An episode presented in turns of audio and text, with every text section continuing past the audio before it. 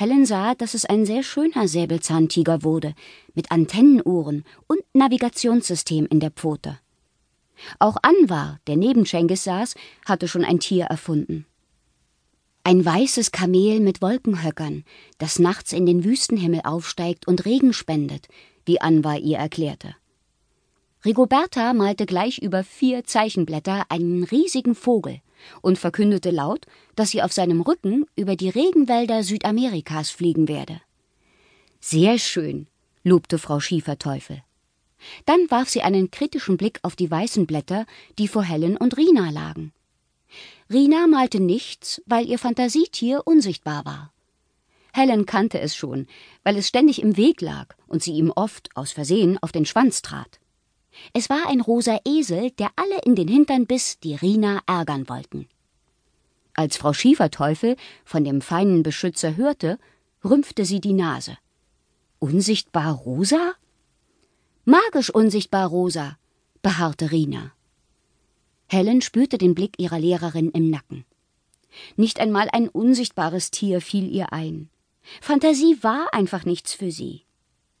Schließlich malte sie den Fisch, über den sie gerade im Sachkundeunterricht gesprochen hatten, ein Neunauge. Er sah fast so aus wie eine Schlange und war deshalb leicht zu malen. Wird das ein Neunauge? wollte Frau Schieferteufel wissen. Helen nickte und erklärte, dass sie ihrem Fisch als magische Zutat das ewige Leben schenken würde. Schließlich war das Neunauge vom Aussterben bedroht. Vielleicht fällt dir zu Hause noch etwas Fantasievolleres ein, lautete Frau Schieferteufels Kommentar.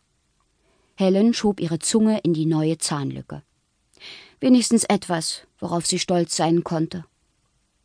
Den ganzen Weg von der Schule nach Hause grübelte Helen über ein Fantasietier nach. Aber ihr fiel nur ein Hund ein, der exakt so aussah wie Dackel Bilbo aus dem Nachbarhaus. Zu Hause setzte sie sich an den Küchentisch und schlug den Zeichenblock auf. Also ein magischer Hund. Wie könnte der aussehen? War er groß genug zum Reiten? Oder hinterließ er nur Wolkenhaufen, in die man sorglos hineintreten konnte? Ratlos zählte Helen die Magneten an der Kühlschranktür. Es waren acht. Sie teilte die Zahl durch vier, zählte zwei hinzu und zog drei wieder ab. Schließlich kritzelte sie einen Hund, der wie Dackel Bilbo aussah. Kurze Beine, spitze Schnauze, langer Schwanz. Dann nahm sie Wachskreide und malte ihn bunt aus, in allen Farben des Regenbogens. Er bekam zwei grüne und zwei blaue Beine, rote Schlappohren und eine orange Schnauze. Bauch, Rücken und Schwanz malte sie gelb, und für die Augen nahm sie lila.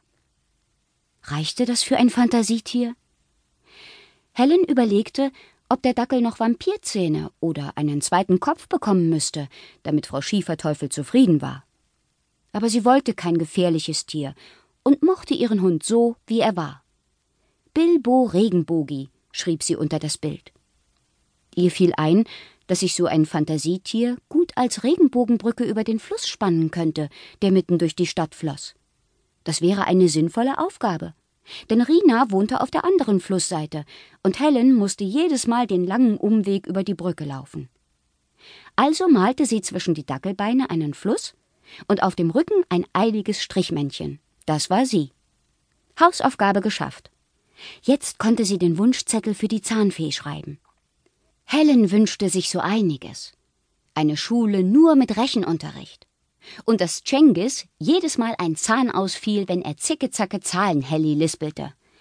Aber das würde eine Zahnfee bestimmt nicht hinkriegen. Schließlich ging Helen ins Kinderzimmer nahm Briefpapier aus der Schreibtischschublade und schrieb Liebe Zahnfee, bitte sei nicht sauer. Ich glaube nur nicht an dich, weil ich keine Fantasie habe. Falls es dich doch gibt, wünsche ich mir fünf Euro in Münzen. Viele Grüße, deine Helen. Sie legte den Brief gut sichtbar auf ihren Schreibtisch, neben das Bild ihres Regenbogenhundes. Dann pulte sie den ausgefallenen Zahn aus ihrer Hosentasche und steckte ihn unter ihr Kopfkissen. Denn eine Zahnfee, ob es sie nun gab oder nicht, suchte immer genau dort.